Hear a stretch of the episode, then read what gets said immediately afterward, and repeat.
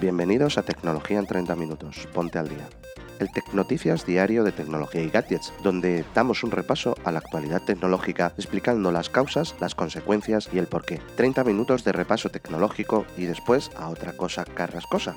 Esta sala fue grabada el 2 de diciembre de 2021 a las 3 de la tarde hora española y hablamos entre otras cosas de Google crea cristales del tiempo, la sonda Parker el objeto humano más rápido, Bizum planea su propia app y muchas más cosas como siempre con nuestros colaboradores y con la audiencia participando tanto en el programa como en la comunidad de Telegram, a la que os invitamos para poder interactuar con nosotros y el resto de la audiencia. Os dejaré enlaces a la misma en las notas del episodio. Os esperamos mañana, como siempre, en el podcast de tecnología y gadget.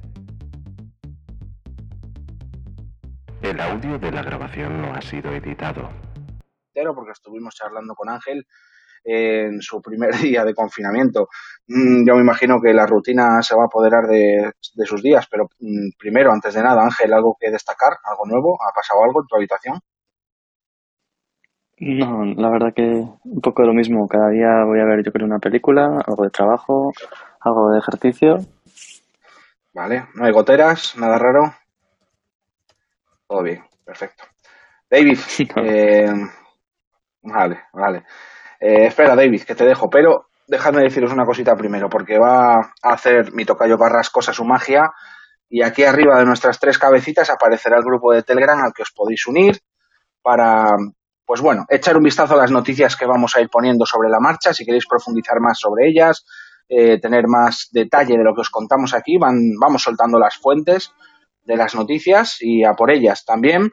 Pues es un grupito bastante majo para charlar, nos echamos unas risas, algunos están cociendo ya una quedada en Madrid, ya veremos a ver qué pasa. Y somos 168 ya en Telegram.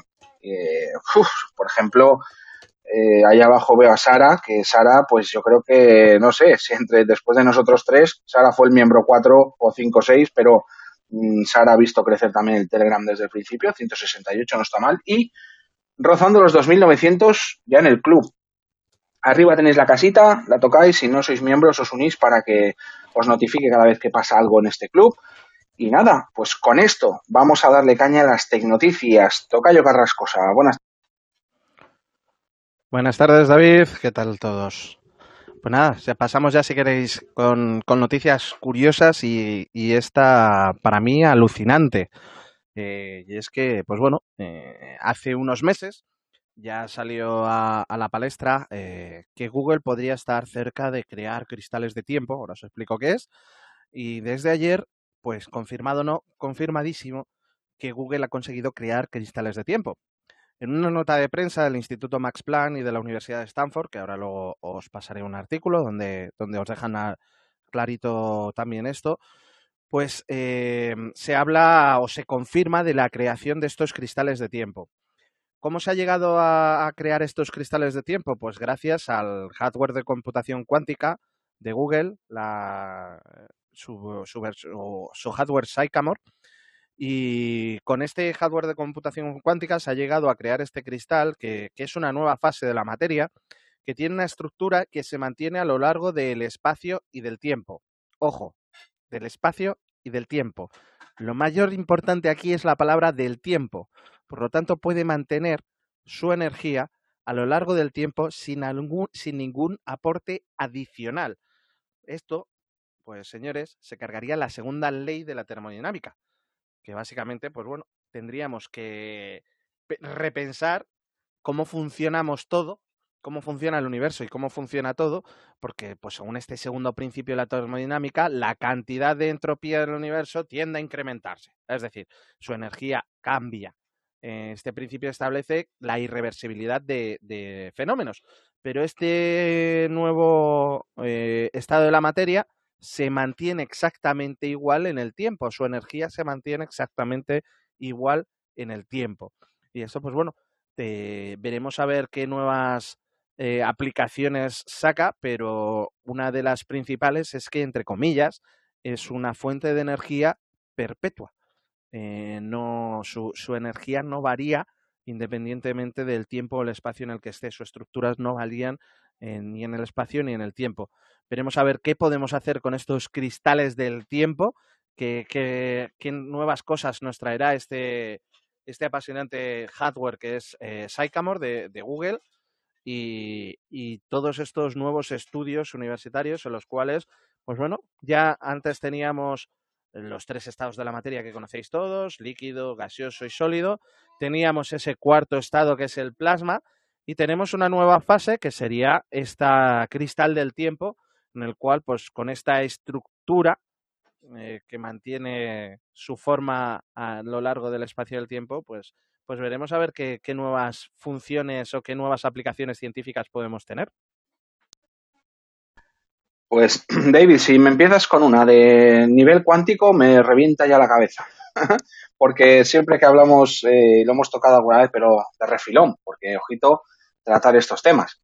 Cuando los científicos se ponen a observar a nivel cuántico, se nos da vuelta la cabeza. O sea, nada tiene sentido. Nada tiene sentido, incluso yo lo he hablado con Ángel alguna vez, a nivel cuántico el futuro influye sobre el pasado, partículas que se destruyen antes de nacer, partículas que pueden estar en dos sitios al mismo tiempo. Eh, en lo más pequeño, en lo más, más, más pequeño del universo, las cosas funcionan de manera muy diferente. Pero al final eso forma parte del universo y forma parte también de lo grande. Así que, eh, bueno, pues nada, David, para darnos vuelta a la cabeza y empezar, me parecen los cristales cuánticos, que además el nombre parece algún tipo de arma de, no sé, de los Vengadores o algo de esto, ¿no?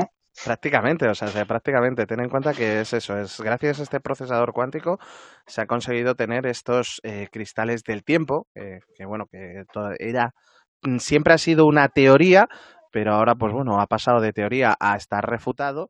Y lo más llamativo es esa, esa parte de que, de que básicamente se carga directamente una de las leyes fundamentales por las cuales regimos casi medio universo, eh, que son las leyes de la termodinámica, y es que tú si, si haces un paso de temperatura, por ejemplo, eh, por poneros un ejemplo, tú generas un foco de calor, el fuego de vuestra casa, tenéis el, eh, una cacerola con agua fría y por encima hay un foco de agua fría, ¿vale? Eh, que termina pasando el calor, calentando eso y, llega a un punto en el cual pues ya no hay foco frío. No puedes meterle frío por el otro lado y que aparezca fuego o calor por el otro lado. Eh, eso es lo que se carga este principio, porque directamente da igual los aportes de energía que les hagas, eso va a seguir estando igual, porque no va a aceptar ni aportes de energía, ni va a necesitar aportes de energía para mantener la energía que tenga. O sea, realmente es una explosión de cabezas muy grande y sobre todo veremos a ver en qué se aplica. Bueno, pues tú lo has dicho, David. A tomar por saco la segunda ley de la termodinámica y vamos a ver para qué se aplica, que como siempre, eh, bueno, pues lo que hablamos a veces, ¿no? Llega antes la tecnología que los usos, que el para qué cómo, cómo lo hacemos, para qué y a ver cuánto cuesta también. Esa es otra. Ángel, eh, tema cuántico, ¿qué pasa? lo hemos hablado tú y yo algunas veces en nuestras divagaciones telefónicas. Locura. Sí, parece, parece magia, magia, totalmente. La verdad, que David. la, verdad, que en este aspecto es bastante, bastante curioso. Si quieres, pasamos por una un poquito de refilón y después te, dejo a ti. Y es que, pues bueno, eh, hablando de cosas eh, nuevas también, pues eh, hay una mm, unos investigadores pues han conseguido construir una cámara de alta resolución. Que, ¿Qué tamaño creéis que podría tener una cámara de alta resolución? Pues yo qué sé, como la del iPhone o algo así, como un, una, como una uña. Bueno, pues estos señores han conseguido una cámara que puede eh, producir fotografías como una lente 500.000 veces más grande en volumen y sin embargo tiene el tamaño de un grano de sal. Y es que, pues bueno, este grupo de investigadores de la Universidad de Princeton y de la Universidad de Washington han anunciado este desarrollo de una cámara a todo color y alta resolución del tamaño de un grano de sal que será la próxima generación de tecnología de metasuperficie. Ahora que estamos tan de moda esta palabra meta. Y pues bueno, según explican estos eh, investigadores, existen sensores de píxeles subsónicos y limitaciones fundamentales de la óptica convencional. Los sistemas de imágenes tradicionales consisten en una cascada de elementos refractarios. Así que, pues bueno, con este cámara, pues se pasa también otra barrera fundamental que es la dificultad de reducir la distancia focal, ya que eso pues induce mayores aberraciones cromáticas. Y en este caso, pues eh, han conseguido una cámara eh, que prácticamente, pues bueno, en comparación con, con las anteriores de igual tamaño, que se veía un borrón, pues en este ya se puede ver con estas nanoópticas algo bastante coherente y que directamente, pues bueno, con la nanoóptica más un poquito de eh, tratamiento computacional, pues una foto que podría ser un poquito borrosa se ve perfectamente nítida. Pues ahora os pongo el enlace. Y, la verdad que es muy, muy llamativo el tamaño de un grano. Eh, antes hablábamos de un cristal de tiempo, ahora hablamos de un grano que no deja de ser otro cristal y que ah, con un solo grano tenéis una cámara que permite alta resolución a todo color. La miniaturización de la tecnología, de la que hemos hablado más veces, todo se hace cada vez más pequeño y lo que parecía imposible que cupiera en algún sitio, pues ya, ya podemos meterlo ahí dentro. Lo hemos visto en todo, en microprocesadores, en cámaras. Pues aquí se plantea también un futuro interesante, David. Eh, esto va más allá de implantarlo en un dispositivo electrónico. Esto parece una lentilla para tu ojo directamente, ¿no? Claro, es que es súper curioso ahora cuando veáis la noticia en el Telegram, que os hemos dejado el enlace encima, encima nuestro, con esta magia de Clubhouse de poner, de poner pinguear enlaces, veréis que, que la lente la ponen eh, en una especie de cristal que es súper pequeño, pero la lente es el puntito blanco que hay dentro del cristal. O sea, ni, ni siquiera es ese cristal, es más pequeño. Es eh, tener en cuenta el tamaño de, de, de, un, de un grano de sal. O sea, buscar una aguja en un pajar. Imaginaros las aplicaciones a nivel de, de vigilancia, de seguridad, eh, que pudierais tener una cámara. Nos quejamos de esas gafas que presentó eh, Facebook, que claro, es que no se sabe si son gafas, si llevan cámaras, si me están grabando, no me están grabando. Pues es que ahora no sabes si lleva una mancha en la, en la, en la eh, montura, una manchita de un puntito blanco, o lleva una cámara de alta resolución a todo color que, realmente puede, puede tomar esas fotografías o incluso grabar. Así que veremos a ver un poco también en este caso qué tipo de aplicaciones le pueden dar estos investigadores o la gente que, que use el estudio de estos investigadores que, como os digo, de la Universidad de Princeton y la Universidad de Washington nos han anunciado el desarrollo de una cámara a todo color del tamaño de un grano de sal. Mira, como ahora las salas quedan grabadas y quedarán ahí para la historia de la historia, eh, Ángel, tú te ves poniéndote una especie de lentilla, como hemos visto en algunas series, ¿no? Black Mirror y demás, ciencia ficción siempre, y luego se convierte en, en ciencia y no tanto en ficción. ¿Tú te ves poniéndote una lentilla o cualquier historia chiquita en el ojo para tener zoom en digital, eh, ver en otras eh, quizás eh, franjas del espectro de luz eh, y todas estas historias. ¿Lo ves? Sí, sí, sí. O sea, no sé cuánto quedará, pero por supuesto que si se va por esta dirección, entre los cristales del tiempo que acaba de presentar David y también esta cámara, poco a poco vamos a ir llegando a cosas que no nos imaginamos y que yo creo que sí que, que vamos a llegar. Eh, no sé si será una lentilla solamente, una lentilla y un pequeño chip en algún sitio del cuerpo debajo de la piel. Vamos, ya hay pruebas, ya hay cositas, yo no sé.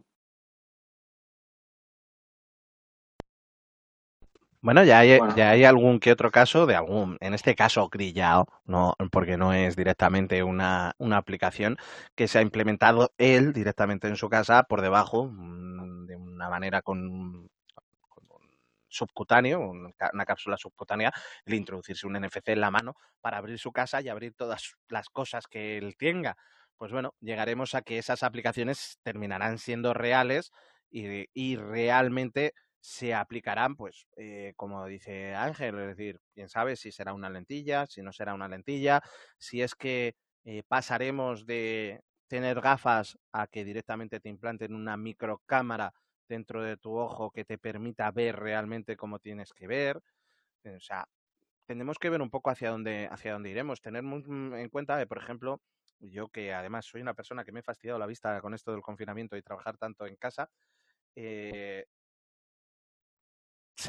tener en cuenta que, por ejemplo, nuestro sistema inmune no conoce que los ojos existen, desconoce que, que los ojos son un órgano por eso muchos de los problemas de ceguera son provocados por el propio cuerpo, que los anticuerpos se cargan los ojos. Porque si tienes una infección mal curada o lo que sea, puedes llegar a perder la vista. Pues imaginaros que con este tipo de cámaras o con este tipo de sensores, poder llegar, y esos tamaños, poder llegar a, introducirlos en, la, en el fondo del ojo y que realmente lo podamos conectar al nervio óptico y una persona que ha perdido la vista vuelva a ver. Ya hablamos en su día de, de proyectos en este aspecto, de proyectos en universidades holandesas que habían conseguido que personas ciegas volvieran a ver, aunque solo fuera un color, todo en naranja, pero volvieran a ver, aunque, aunque solo fuera con un solo color. Veremos a ver si estas aplicaciones nos permitirán mejorar la vida de todos.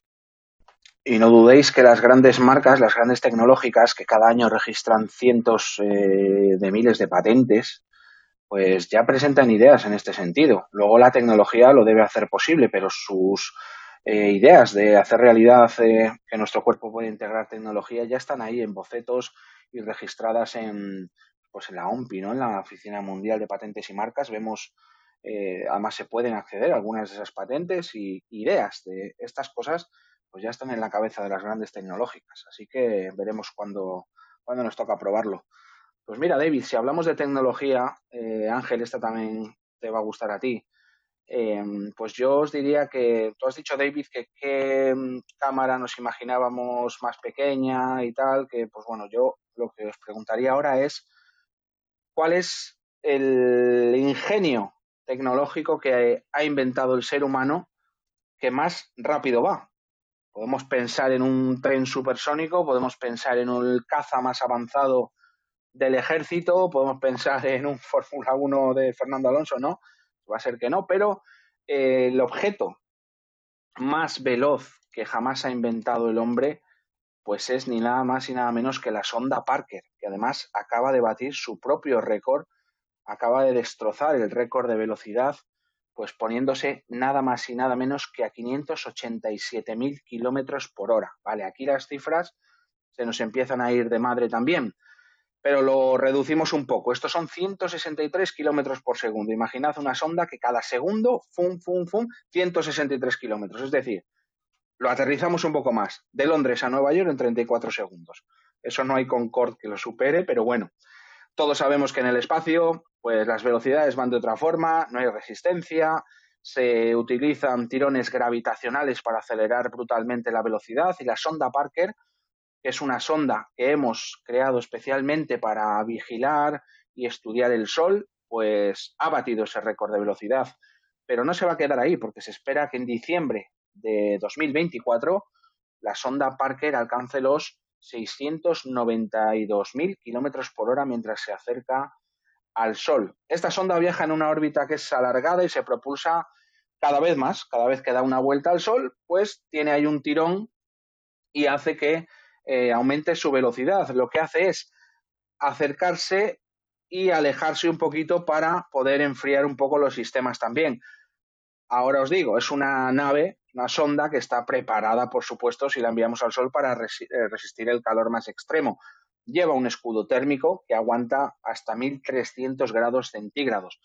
Que oye, es una buena cantidad de, en cuanto a resistencia pero bueno, si se acerca un poco se va a chicharrar, eh, pero vamos, de todas, todas. Está ahí, eh, mantenemos a una distancia interesante para poder estudiar, pero como os digo, nuevo récord de velocidad de un objeto fabricado por el ser humano, 587.000 kilómetros por hora. Ahí es nada. Yo ahí me imagino haciendo un pique con Toreto, o sea, por lo menos. ¿Con Toreto o con el, tore o con el Torete? Con el Torete también. La verdad que esta sonda es muy, muy llamativa, además lleva ya mucho tiempo eh, en el espacio para, para el tipo de sondas. No es las Voyager, ya sabemos que las primeras, bueno, las primeras, las que más tiempo llevan son las Voyager, pero la verdad que es que eh, el, el, tema de, de, esta sonda, ojo que si mal no recuerdo, estaba a 6 millones de kilómetros del Sol realmente. Mira, David, solo, y un dato, yo, yo pensaba que las Voyager eh, yo no tenía el dato actualizado. Yo pensaba que las Voyager era. Es lo más alejado, las Voyager es el objeto más alejado. Ese hito no, no se lo va a quitar nadie, eh, al menos a corto plazo, pero no se lo va a quitar nadie, eh, al menos que lo veamos nosotros. Y mm, la velocidad de las Voyager la que más rápido va, que es la Voyager 1, son 17 kilómetros por segundo, que es muchísimo, y han salido del sistema solar y tal. Estamos hablando que la sonda Parker pues son 136, 163, perdón, kilómetros por segundo. Es que es, una bestialidad, tener en cuenta eh, esa cantidad, esos números, no somos, si frenáramos a esa velocidad y pudiéramos parar en seco, eh, la hostia de la inercia sería muy grande. Tener en cuenta que esa, esa velocidad, tira, aprovechando los tirones gravitacionales del Sol, pues consigue esas velocidades que son velocidades realmente de infarto. Bueno, aquí, aquí habría que hacer un cálculo matemático, pero posiblemente esto, si alguien tiene en la cabeza la velocidad de la luz, pues estos 163 kilómetros por segundo seguirán representando el 0,0000 no sé cuánto de la velocidad de la luz. No, creas, no creas, es 163, sin mal... Bueno, es verdad, son 300, no, la velocidad de la luz son 300.000 kilómetros por segundo. kilómetros por segundo. Y aquí tenemos 163 kilómetros por segundo. Es verdad que no va a ser, tienes razón, no va a ser tan un 0,000, no, ya no está tan lejos, no. O sea, será un porcentaje muy bajo, un 0, bueno, igual es un 0,0 algo alto, ¿eh? No sé, un 0, ¿algún matemático en la sala? Vale. Dejémoslo ahí, dejémoslo ahí. vamos a dejarlo ahí. Va muy rápido. No quedemos mal. Va muy eh, rápido. Oh, muy rápido. Va muy rápido. Eso no te da tiempo ni para hacer el quiropa. Eso es. Buen anuncio. Luego le ponemos, venga, nos reímos un rato. ¿Tienes, David, algo o me arranco? No veas, ¿eh? Arráncate, arráncate. ¿Me arranco? Bueno, pues os vamos a dejar una lista ahí en Telegram. Vamos a dejar una lista, os la voy a contar entera pero al igual que hace un par de días Google anunció las mejores aplicaciones y juegos del año, pues acaba de hacer lo propio Apple. Apple acaba de anunciar las mejores aplicaciones y juegos de su ecosistema del año 2021. Es decir, que si os apetece descubrir joyas, descubrir algún juego que no que digáis, uy, pues vamos a ver por qué este es el mejor, voy a probarlo o, pues eso, descubrir alguna app que no teníais conocimiento de ella, pues os dejo yo ahora mismo la lista, además con, enlace incluido. No sé si la ha soltado ya David. Eh, ¿La ha soltado David? No, espera, la suelto yo ahora y os la dejo porque, bueno, pues contarlas una por una igual es un poco rollo, pero si os dejo la lista en Telegram, ahora sí, tenéis que estar en Telegram para verlo.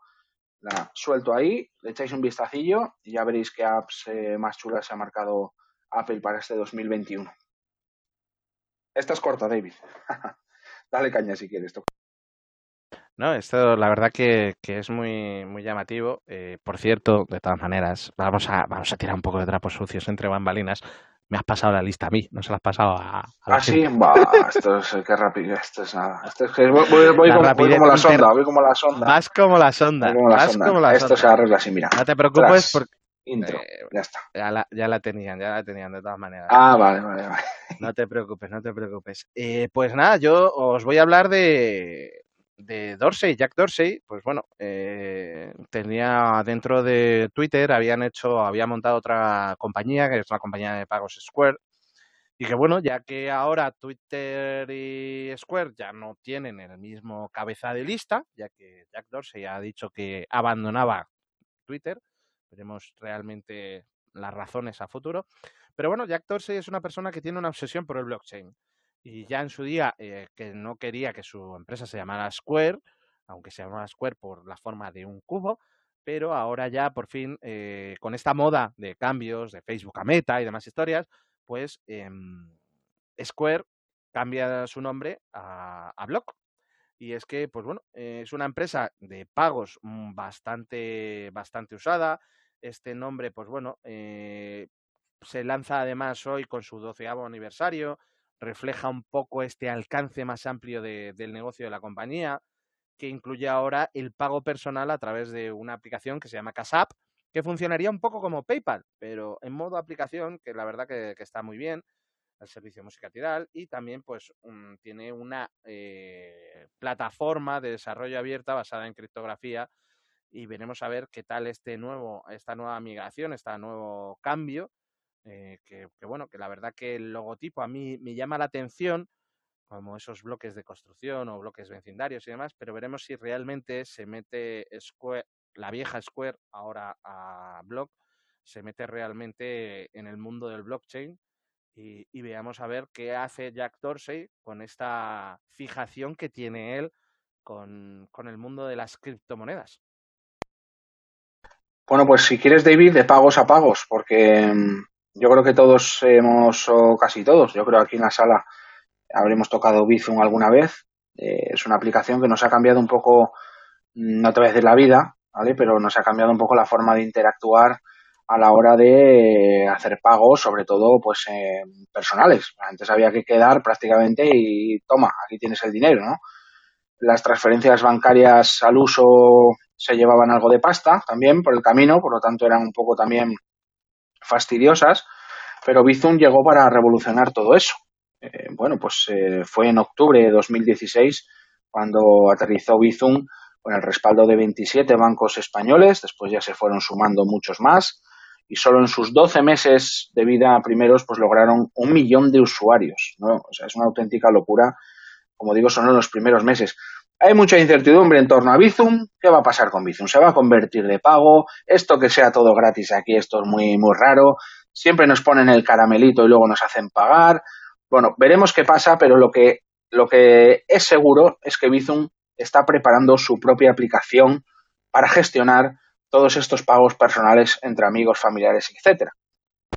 Bizum está integrada en nuestra aplicación de banco y están preparando pues en paralelo su app Bizum que, bueno que estará orientado a, a, este tipo de servicios y pagos de gastos y demás que tendrá una cosa curiosa y es que también tienen pensado darle ese toque social es decir podrás crear un grupo un grupo de personas que puedan ponerse de acuerdo para hacer un pago en conjunto y demás hacer unos eh, pequeños cambios para facilitar un poco más pues este tema. Y sobre todo eh, no tiene una fecha de llegada exacta a la aplicación, está cociéndose, es decir, que bueno, pues que tendremos también la posibilidad de hacerlo como lo estamos haciendo hasta ahora, con la app de nuestro banco, pegar en Bizum y mandar un pago, pero la aplicación de Bizum, de Bizum quiere tener más opciones que lo que tenemos ahora. Ahora bien, David, a mí me viene a la cabeza automáticamente que Bizum está corriendo, está corriendo y de, creo que debe correr, y creo que mmm, se están dando la prisa, no sé si justa, pero ya os hemos hablado en más ocasiones que WhatsApp está gestionando cambios para integrar pagos en la aplicación. Así que como llegue antes WhatsApp con esto, eh, cuidadito Bizum que te la dan en el morro. Así que yo me imagino que estén acelerando y pisando pues el pedal del acelerador David para, para llegar con esto. No sé yo cómo lo ves, pero, pero cuidadín porque es la reina, pero tú hemos visto aquí muchos reyes y reinas que dejan de serlo bueno, antes de Bizum ya existían otras alternativas, pero solían ser pues Tweetcash, por ejemplo, que era más de un banco en concreto, o una aplicación, porque Tweetcash nació como, como una aplicación, pero claro, era una aplicación y muy bien integrado con ING, pero si querías con otros bancos, pues ya no era tan fácil. Aunque eh, no era tan fácil, me refiero a, a, los tiempos, porque tú tenías saldo en Cash y en tu cuenta ING era inmediato, pero si querías meter saldo de otro banco o pasarlo de, ese saldo de Cash a tu banco, pues era una transferencia normal. Los límites los mismos que Bizum, es decir, Tweetcash, eh, Bizum no inventó nada, simplemente hizo lo, de, lo que hizo ING Direct y lo hizo bien, lo incorporó como una red bancaria, es decir, podemos ver Bizum como un 4B, como un Serviret, como un Mastercard, como un Visa ¿Qué es lo que está haciendo Bizum con esto? Eh, extenderse a otros bancos que no tienen Bizum, a extenderse su mercado. Porque, aunque creo que puede tener eh, relación esa parte de que muchas apps eh, de mensajería están intentando meter ese cazo en los micropagos, en esas microtransacciones, en, oye, el cumpleaños de fulanito, pues imaginaros esos maravillosos grupos, léase con ironía, de el cumpleaños de Menganito, venga, ¿quién pone? ¿Quién no pone? ¿Quién no sé qué? ¿Quién no sé cuántos? ¿Quién ha pagado? ¿Quién no ha pagado? Lo que decía David, al final te toca a ti pagar y tirarte tres meses eh, de hacer de cobrador del frac. Pues en este caso, eh, con Bizum viene a ser un poco la, eh, la elevación de, de, esa, de ese sistema, de esa red, establecerse ya como una aplicación esa aplicación le permite eh, ser una más en este player de bancario que además tiene una ventaja frente a WhatsApp, que WhatsApp todavía no ha solicitado licencia bancaria, Eh, Bizum tiene licencia bancaria, está hecho por bancos, además. Por lo tanto, las ventajas dentro del mercado europeo yo veo más que, quizá Bizum esté intentando dar el salto a, fuera de España a otros mercados europeos, ya que pues la licencia bancaria española le permite operar dentro de, de todos los sistemas bancarios europeos. Veremos a ver si no es realmente eso y le permite también, pues bueno, lanzarse a otros lados, establecerse como un API para otras aplicaciones, establecerse como un servicio para otras aplicaciones y yo lo veo más bien como un poco como cuando se gestó Amadeus. Amadeus se gestó como un sistema de gestión de, estocaje y de, activos de las aerolíneas y al final Amadeus eh, creció, creció, creció, creció y se comió a las aerolíneas. Ya no ahora las aerolíneas le pagan a Amadeus y antes era Amadeus el que entre comillas pagaba a las aerolíneas. Bizum ahora mismo eh, se financia prácticamente por los bancos y por eh, las empresas que reciben pagos por esas cuotas. Veremos a ver si Bizum no crece tanto como para ser el nuevo Amadeus bancario o si, eh, pues como bien has dicho tú, Tocayo, eh, ve las orejas al lobo e intenta acelerar para, para, conseguir un rédito previo antes de que llegue cualquier otro eh, activo o actor en, este, en esta guerra de los pagos y de las fin, fintech y demás empresas de este dominio, pues quiera entrar en este tema. Yo te lo decía sobre todo porque las últimas noticias reveladas por Wabeta Info, que sabes que es esa página maravillosa que nos cuenta las novedades que van a pasar en WhatsApp, pues nada, ya ha detectado como WhatsApp está ensayando con Novi, que es eh, un monedero digital de Meta, como sistema de pago para, bueno, para hacer pagos, transacciones, transferencias y todo esto. Así que, mm, bueno, se va a juntar ahí la competencia y, lo cómodo que es tenerlo todo en WhatsApp va a ser eh, va a ser un competidor fuerte para, para Bizum y, similares. Pero bueno, vamos a ver qué pasa. Primero tiene que acabar el año, arrancar 2022. Y no sé, con esta tocayo, ¿cómo lo ves? Si tienes alguna rápida o si quieres que finiquitemos. Yo creo que con esta ya Sony 32, el otro día ya nos pasamos, nos pasamos de tiempo, así que yo creo que con esta cumplimos con esa media hora y, y a otra cosa. Carrascosa. Pues lo has dicho mejor imposible, 3 y 33. Nos vamos tres minutos por encima y mañana volveremos ya último día de la semana, viernes, 3 de la tarde. Repasaremos una vez más las noticias tecnológicas. Están pasando todo el rato, la verdad que esto no para y nada, haremos nuestra particular selección. Nos ponemos todos en forma del mundillo tecnológico. Después, pues eso, nos vamos cada uno a otra cosa carrascosa. No sin antes recordaros que encima nuestro está el canal de Telegram. Aunque terminemos aquí ahora la sala, pues seguimos charlando de vez en cuando en Telegram. De momento es un canal, yo lo digo siempre, y que de momento yo diría que va a seguir siendo así durante un tiempo, que no da mucho la, lata, ¿verdad? Hay mensajitos de vez en cuando, pero no es de esos que te da la lata con 50.000 mensajes. Ahí estamos 168 miembros y si queréis seguir con nosotros, pues ese Telegram es perfecto. Y nada, el club, casita arriba, recuerdo, os podéis unir y así ya estaréis al tanto de todo lo que va a pasar. Dicho esto, muchísimas gracias a todos los que habéis estado aquí, los que estáis ahora, los que nos vais a escuchar en los replays o en las diferentes plataformas de podcast donde va a subir esta sala. Así que, lo dicho, gracias y mañana nos escuchamos. Buena tarde. Hasta mañana a todos. Si os ha gustado este episodio, la mejor manera de colaborar con tecnología y gadgets es seguirnos en nuestras redes sociales y compartir este podcast con todos tus amigos. Os esperamos en el siguiente capítulo. Nos escuchamos.